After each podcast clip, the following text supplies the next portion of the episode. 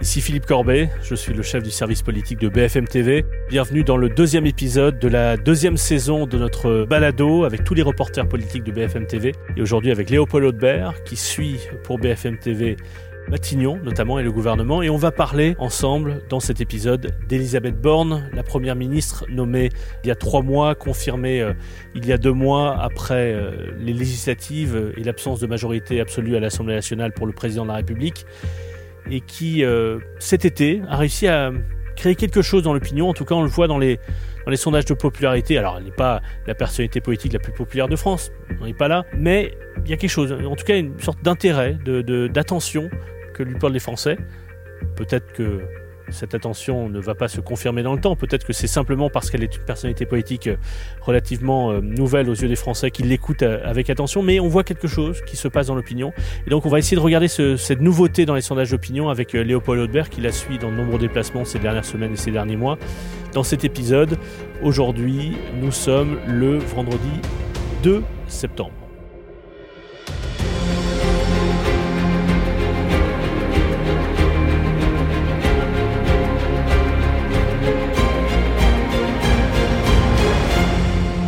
Salut Léopold. Salut Philippe. Tu reviens euh, d'un déplacement avec euh, Elisabeth Borne dans la Somme, c'est ça? Tu as fait un aller-retour euh, dans la journée. C'est l'un des nombreux déplacements que tu as fait d'Elisabeth Borne ces derniers temps, puisque les, auditeurs réguliers de ce balado t'ont beaucoup entendu parler d'Éric Zemmour. Tu couvrais la campagne d'Éric Zemmour l'année dernière. Absolument. Et tu vas désormais couvrir avec Anne-Sora Dubois du service politique de BFM TV, Matignon, le gouvernement la majorité. Euh, ah, c'est très différent. Hein. Oui, bah, d'ailleurs, on va, on va commencer par ça.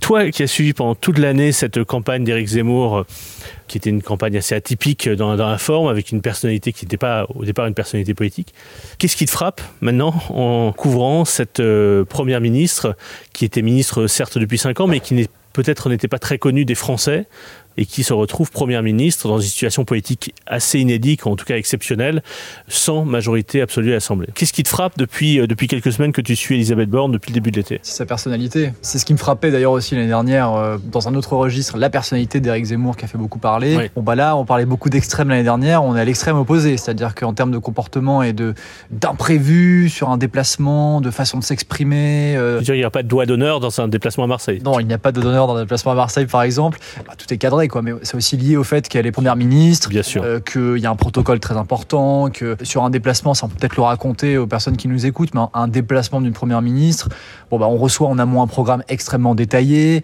Euh, il y a ce qu'on appelle les images de poule, c'est-à-dire qu'il y a une caméra d'une rédaction qui s'occupe de suivre, par exemple aujourd'hui la visite du collège qu'elle a visité, qui est choisie pour visiter euh, cet établissement, mais c'est pas toutes les caméras qui arrivent sur un déplacement. Ce qui était le cas l'année dernière, on avait 36 000 caméras qui étaient là. Et cette chaîne redistribue ensuite euh, le flux d'images en direct aux autres chaînes de télévision qui sont abonnées à ce pool. Alors que l'année dernière, sur un déplacement d'Éric Zemmour, bon, bah, il y avait toutes les rédactions qui étaient là, il y avait des caméras partout, des micros dans tous les sens. Et alors chacun arrivait pour poser sa question et c'était, on va dire, un peu la, bah, la loi de celui qui arrivait à avoir sa réponse. Euh, qui, qui l'avait... Là, on voit que c'est quand même beaucoup plus cadré. Euh, chacun pose sa question. C'est lié à la fonction du Premier ministre et, c'est pareil pour le président. Voilà, c'est lié à la fonction. Mais, mais au-delà de ça, qu'est-ce qui te frappe sur la personnalité? Parce qu'on va, on va parler de ça, c'est, on va pas parler que de sa personnalité, mais tout de même, c'est un personnage de la vie politique qui, au fond, était euh, méconnu, voire inconnu de beaucoup de Français jusqu'à l'élection présidentielle et qui aujourd'hui est central. Et on le voit dans les sondages. Je regardais il y a quelques minutes le dernier sondage ELAB euh, pour les échos, le baromètre mensuel. Elle continue à monter. Euh, elle est toujours légèrement derrière le président de la République, mais dans un autre institut de sondage, elle est plus populaire que le président de la République. C'est une situation politique qu'on n'aurait pas forcément imaginée il y a quelques mois. Qu'est-ce qui te frappe sur Elisabeth Borne comme personnalité politique depuis que tu la suis bah, Ce qui frappe, c'est le travail de l'équipe de communication autour euh, d'elle pour essayer de la rendre euh, proche des gens. En tout cas, il y a vraiment un gros travail d'image qui est en train d'être fait. Si on prend cette semaine, par exemple, il y avait un gros plan de médias. Alors par exemple, elle était chez nos confrères de quotidien. Alors, le euh, Parisien d'abord le week-end. Le Parisien, l'interview écrite, où euh, on va dire euh, un média où elle essaie de parler de manière accessible pour tout le monde, avec des termes extrêmement clairs, des, réformes. Donc la presse écrite, ça peut que le, Parisien plutôt que les Échos, par exemple. Voilà, On, fait un choix vraiment de. Ça parle à tout le monde, c'est dans tous les kiosques, voilà, et c'est lu par le plus grand nombre.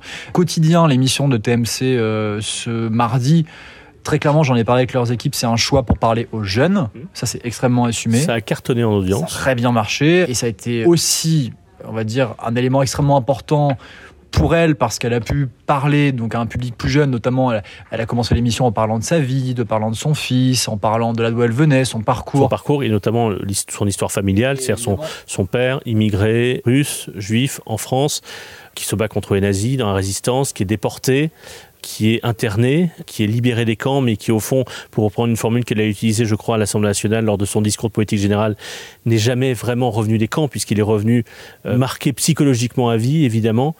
Il a choisi plus tard, lorsqu'elle était adolescente, de mettre fin à ses jours. Et comme cette dépression profonde dans laquelle il était plongé était liée à son internement dans les camps, euh, eh bien, euh, ses enfants, et notamment donc sa fille Elisabeth, qui était adolescente, je crois, à l'époque, a été considérée comme pupille de la nation.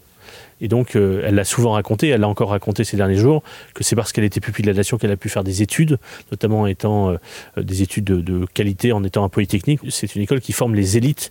Et elle a, à plusieurs reprises, dès la passation de pouvoir avec euh, Jean Castex, c'était en mai, inscrit finalement son action et sa nomination à Matignon, elle n'est que la deuxième femme à Matignon, dans cette histoire personnelle. Et d'une certaine manière, elle veut rendre à la France ce que la France lui a apporté. Et elle avait dédié ça à toutes les petites filles euh, à ce moment-là. Ça faisait évidemment écho à son histoire personnelle euh, dans son discours. Elle continue à répandre ce message euh, quand elle en a l'occasion. C'est évidemment extrêmement sincère, puisque c'est sa vie, son histoire. Et elle avait fait aussi lors du discours de politique générale à l'Assemblée nationale. Et en même temps, comme tu l'as dit, ça participe aussi, et il n'y a rien de honteux là-dedans, à une stratégie de communication pour la faire connaître. Et au fond, peut-être si les Français l'écoutent, ou tendent l'oreille, c'est aussi parce qu'elle leur raconte et elle leur dit qui elle est, et notamment cette histoire personnelle. moi, ce qui me frappe aussi euh, sur un autre sujet, c'est que parfois, alors elle a cette image euh, un, peu froide, un peu, un peu distante, et c'est ce qui fait que ce travail d'image est aussi engagé, c'est qu'il y a un, besoin parfois de la relier directement aux préoccupations des Français. Et là, je vois de semaine en semaine que, on va dire, euh, elle est peut-être moins crispée. Plus on avance là dans le temps, plus elle paraît un peu moins figée ou un peu crispée. Par exemple, tout à l'heure, face aux enfants, euh, elle s'amusait, elle jouait, elle jouait le jeu. Le premier déplacement que j'avais fait, euh, c'était un déplacement dans une association euh, qui justement se battait pour l'égalité des chances.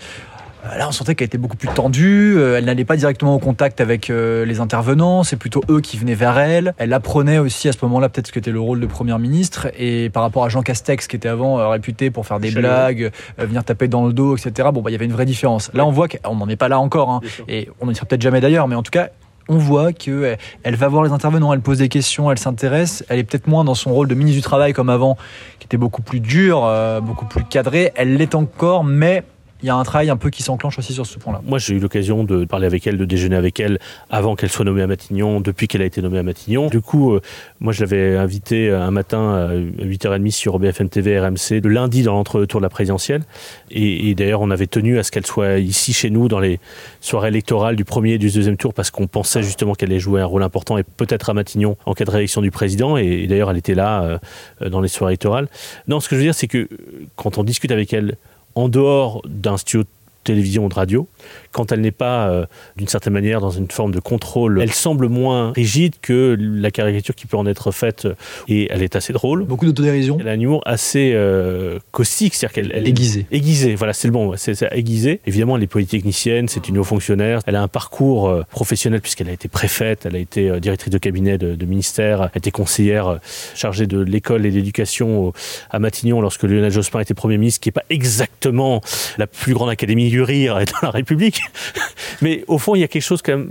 Jospin avait une expression, il disait que je crois, je suis un austère qui se marre.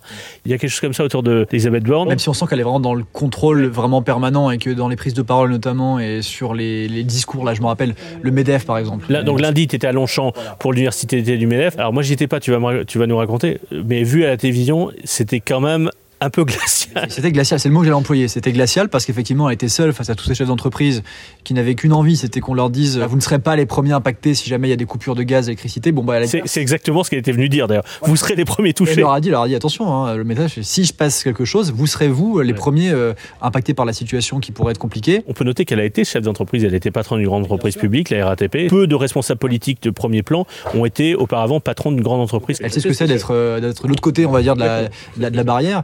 Et, moi, je regardais euh, les, têtes des patrons qui étaient en face. Bon, c'était vraiment euh, parfois euh, on levait les yeux au ciel, on pouffait un peu. Enfin, il y avait quand même un côté, on va dire, extrêmement pessimiste. Et les gens n'applaudissaient pas en permanence. mais il y a eu des applaudissements. évidemment, mais c'était pas aussi évidemment important. Et c'est bien normal que Bruno Le Maire le lendemain, qui lui est ministre de l'économie. Et qui surtout avait un discours plus pro-business que, qu'Elisabeth Borne Même si au fond, je pense qu'ils ont, leurs différences ne sont pas du tout insurmontables. Par exemple, notamment, il avait une formule, euh, si je ne me trompe pas. En gros, elle leur, a sorti le mot rationnement, quand lui, le lendemain, elle leur a dit euh, c'est encore l'été. C'est-à-dire qu'au fond, on n'est pas encore dans une période euh, où il faudrait s'inquiéter du rationnement. On est, l'économie française est solide, etc. C'était Winter is coming, une réponse style summer. Donc l'hiver approche. oui, mais on est encore en été. donc voilà, plutôt maintenant, on va parler de maintenant plutôt que parler de plus tard. Quand tu discutes avec des gens qui viennent la voir ou qui la croisent, est-ce que tu sens une curiosité euh, des Français?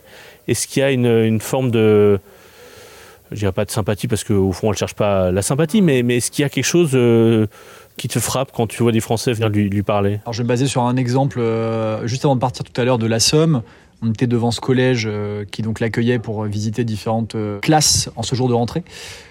Alors, elle n'était pas là, mais quand je sors l'établissement, bon, il y a tout le temps des, personnes qui évidemment voient qu'il y a un peu de mouvement. Il y a beaucoup de gendarmes, beaucoup de policiers. Donc, on est venu me voir, me ah, qu'est-ce que vous faites là avec votre caméra? Bah, Je dis, bah, il y a un déplacement de Elisabeth Borne, et on me répond, Elisabeth qui? Donc, il y a encore des Français qui, euh, ne savent pas euh, qui est-elle. On voit qu'il y a quand même encore une marque, elle a besoin d'imprimer quelque chose, peut-être, c'est pour ça qu'il y a ce travail de communication qui est fait. Donc moi, ça m'a interpellé. Je me suis dit, vous voyez qui c'est? Vous voyez pas du tout? Vous n'avez pas une idée euh, J'essaie de comprendre et il me dit si quelqu'un du gouvernement. Et je dis oui, c'est donc la première ministre. Et il me dit ah d'accord, ben je ne savais pas. Donc euh, c'est très intéressant parce que ça montre bien qu'il y a vraiment quelque chose qui est en train de d'être construit, mais qui n'est pas encore abouti euh, de la part euh, de, son équipe et, du gouvernement au total. Et hier, dans la foulée des élections législatives, puisqu'elle avait mené la campagne législative comme chef de la majorité, mais au fond, je ne sais pas si le désaveu ou le, ou le message des Français s'adressait à elle ou plutôt au président de la République le soir des législatives, mais bon dans les jours qui ont suivi l'échec des législatives, où c'est résultat décevant pour le président de la République, certains dans la majorité ont posé ou se sont posé la question du départ d'Elisabeth Borne de Matignon. L'un l'a fait quasiment ouvertement, c'était François Bayrou, disant un matin sur France Inter qu'il fallait, dans ces circonstances exceptionnelles, un, Premier ministre plus politique, ce qui était une manière de dire, elle n'est pas suffisamment politique pour l'être, et je le racontais maintenant parce que ça, ça fait deux mois.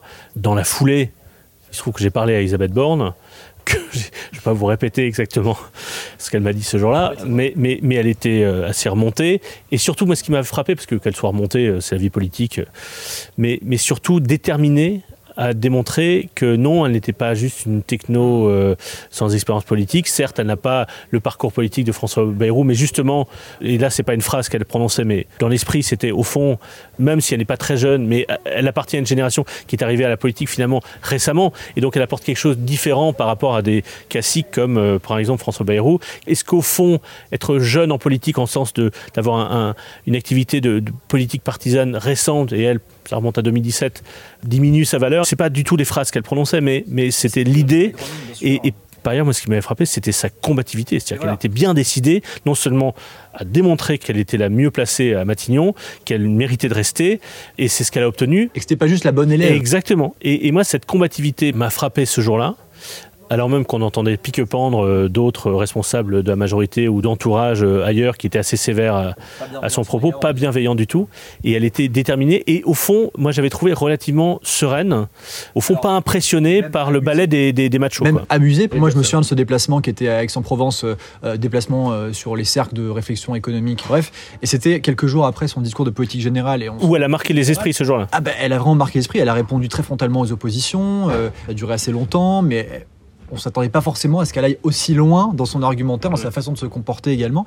Et moi, je l'avais interrogé à ce moment-là, je lui avais dit, mais euh, comment est-ce que vous l'avez vécu aussi, ce, discours de politique générale? Et elle nous avait répondu, je me souviens, euh, ben, j'ai pris du plaisir. Je me suis amusé à, ce moment-là était un moment, euh, elle avait employé le terme d'amuser. Et je me suis dit, tiens, à ce moment-là, effectivement, il y a vraiment quelque chose qu'on n'avait peut-être pas perçu tous en, amont, mais il y a, il y a vraiment une solidité. Il y a un trait d'esprit de sa part aussi qu'on sent, c'est-à-dire qu'elle prend plaisir parfois à provoquer, à répondre frontalement, et on le sent dans toutes les interviews. Il y a une ou deux phrases à chaque fois qui laissent penser qu'elle pense quelque chose derrière. Elle, est très complexe. Elle n'est pas aussi simple qu'on le pense. Euh, quand je dis aussi simple qu'on le pense, c'est que certains euh, pourraient dire que, euh, comme on dit, a été technocrate uniquement. Et, non, technocrate, c'est un, un, terme péjoratif. Elle était haut fonctionnaire. Exactement. Mais quand je dis technocrate, c'est je cite, elle est uniquement technocrate, etc. Non, non, il y a un vrai jeu politique en permanence dans ce qu'elle peut dire. Et il y a parmi les, ses interventions médiatiques depuis qu'elle a été nommée Première ministre, j'ai été frappé notamment par son entretien à elle, donné après les législatives au, moment où donc on a compris qu'elle allait rester à Matignon. Et d'ailleurs, il se trouve qu'elle a mis en ligne l'entretien ou des extraits de l'entretien, je crois, le jour de la nomination du nouveau gouvernement. Et elle avait obtenu le départ de Damien Abad à l'époque. Et il y avait dans cet entretien une forme de, de message d'autorité, de fermeté. C'est moi la chef. Notamment sur ses valeurs et sur euh, question des droits des femmes qui étaient euh, assez clairement affichées. Il m'a semblé aussi qu'à d'autres moments, euh, elle a souligné son attachement à ces questions-là et on la comprend. Exemple type, encore pendant devant les élèves, parce que c'est intéressant de voir comment est-ce qu'un un ministre parle aux enfants. Et tout à l'heure, il y a un enfant qui lui demande mais quel est votre rôle précisément? Alors ça l'oblige à simplifier son discours. Papendiaï, qui était là le ministre de l'Éducation nationale, dit je suis un peu le chef des, professeurs. Et elle, elle dit bah, moi je suis un peu le chef des ministres. Quand tout se passe bien, je les laisse travailler entre eux, mais si quelque chose se passe mal ou s'il y a un problème entre eux, c'est moi qui décide. Et ça, c'était intéressant de voir les mots qu'elle utilisait face, face à ses enfants. je pense qu'on aura l'occasion d'en reparler dans d'autres épisodes parce que ça va être l'un des sujets. Est-ce qu'elle peut exercer toute l'autorité qu'elle aimerait exercer sur des ministres très politiques? Très puissants, qui sont numéro 2, numéro 3, qui pensent notamment à la prochaine élection présidentielle, c'est-à-dire Bruno Le Maire numéro 2 et Gérald Darmanin numéro 3 du gouvernement. On va voir, c'est possible. En tout cas, ceux qui pensent que, au fond, elle n'est qu'une première ministre technique qui n'existera pas du tout par rapport à euh, Bruno Le Maire et Gérald Darmanin, Bon, on verra. En tout cas, je pense qu'elle construit quelque chose dans l'opinion. Peut-être que c'est éphémère, mais il y a une petite curiosité dans l'opinion qui monte autour d'elle et le fait euh, qu'elle soit un personnage relativement nouveau, elle arrive à capter l'attention d'une partie des Français. Peut-être que c'est momentané, peut-être que dans quelques mois elle sera extrêmement impopulaire et sera coincée politiquement, mais à ce stade, les Français peuvent l'écouter. Et est-ce qu'elle peut dire quelque chose, faire entendre une petite musique non pas contradictoire avec celle du président évidemment, mais complémentaire en apportant finalement. son style aussi, euh, sa marque, sa signature. Est-ce qu'elle peut d'une certaine manière compenser des faiblesses du président ou en tout cas compléter son message euh, avec une personnalité différente et une approche politique différente? On va voir dans les prochains mois. Pour l'instant, l'hésitation très forte qu'il y a eu en mai, puis euh, à la fin juin, autour de est-ce que Elisabeth Borne est la bonne personne à Matignon? Elle semble plutôt déterminée à montrer qu'elle est la bonne personne à Matignon. Qu'elle compte bien y rester, surtout. Et... On a le, grand patron là qui passe nous écouter. On, vous précise à Marc-Lévy Fogel que s'il veut écouter cet épisode, il l'a calé sur Apple Podcast, Deezer, Spotify ou sur le site bfmtv.com et l'application BFM TV. Absolument. Le, grand patron passait devant nous pendant que nous enregistrons au téléphone. je voulais préciser peut-être Philippe aussi qu'elle doit jouer ce rôle de, première ministre euh, évidemment. Puis il y a aussi ce rôle de, euh, on, va, dire, euh, responsable de la majorité parce que à Metz il y a quelques jours. Réunion de Renaissance. le, parti euh, présidentiel qui va être lancé officiellement en septembre, dans quelques jours maintenant. Et là, il y a aussi un challenge pour elle, un défi important, c'est incarner euh, cette espèce de rassemblement qu'elle avait déjà dû faire également pendant la campagne législative. Ah, avec euh, un succès très relatif, puisqu'elle était très occupée elle-même par sa campagne dans le Calvados. Et au fond, euh, certains dans la majorité lui reprochent de ne pas avoir peut-être porté davantage, dans la foulée de la présidentielle, l'élan qui aurait permis d'obtenir une majorité à l'Assemblée nationale. J'ai senti vraiment Sambi qu'elle avait tiré peut-être aussi des leçons de ça et qu'elle était beaucoup plus impliquée. Son discours, elle, elle, était très appuyée, elle était très ancrée dans sa voix. Enfin, c'est pas une grande oratrice. Hein. Non, mais il y avait un travail, je trouve, qui avait été beaucoup plus accentué dans le ton pour ce discours-là. Je, parlais aussi avec des, des, parlementaires qui me disaient euh, on a senti une différence, on se sent beaucoup plus embarqué maintenant qu'à une période au début où c'était plus compliqué. Donc on sent que même au sein peut-être de la majorité, il y a eu quelques doutes à un moment donné, puis on sait qu'il y a certains qui sont plus proches euh, peut-être d'autres ministres, mais j'ai entendu des voix qui avaient évolué depuis quelques mois maintenant. Bon, tu sais quoi, Léopold? Dans quelques mois, allez, on va dire euh, à la fin de l'hiver, qui s'annonce difficile, si on réécoute cet épisode, soit on va se dire, mais franchement, mais Elisabeth Borne aujourd'hui est totalement cramée politiquement, elle est totalement impopulaire que dans un an, Elisabeth Borne portera sur elle les difficultés qui s'annoncent politiques, sociales, économiques, et qu'au fond, elle sera extrêmement impopulaire comme d'autres premiers ministres dans le passé l'ont été, et que l'effet de nouveauté sera tout à fait passé Ou alors, est-ce qu'elle va porter un message qui va être particulièrement audible par les Français? Je pense notamment à ce que Édouard Philippe a su construire politiquement autour de la crise du Covid. C'est très présent à ce moment-là dans les médias notamment. Et... Il avait une approche et une manière de parler aux Français qui était différente de celle du président de la République. Et c'est à ce moment-là qu'il est devenu plus populaire qu'Emmanuel Macron dans les sondages de popularité. On va voir, est-ce que dans quelques mois, Elisabeth Borne apparaîtra comme le symbole de ces crises de multiples facettes que traversent les Français, ou est-ce qu'elle apparaîtra comme, d'une certaine manière, quelqu'un qui tient la barre ou qui est, euh, qui est euh, dans la salle des machines, euh, alors que ça tangue vraiment, vraiment sérieusement? En tout cas, c'est intéressant d'observer au fur et à mesure sur le terrain, de voir l'évolution. C'est un, personnage politique comme ça qui, avance, qui, qui prend ses marques au fur et à mesure, c'est vraiment euh, intéressant juste à observer parfois. Là, par exemple, il y a un déplacement aujourd'hui, on n'a pas posé beaucoup de questions parce que c'était extrêmement euh, on va dire institutionnel, c'est une, rentrée, c'est une rentrée scolaire. Mais quand même, c'est intéressant d'observer euh, ce que j'ai dit tout à l'heure, la, façon d'interagir euh, qui, qui, évolue avec le temps, etc. Ben, on, on, on en reparlera. Merci Léopold. Merci à toi.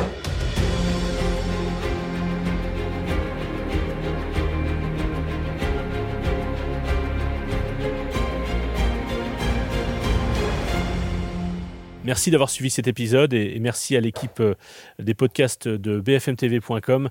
On se retrouve dans quelques jours.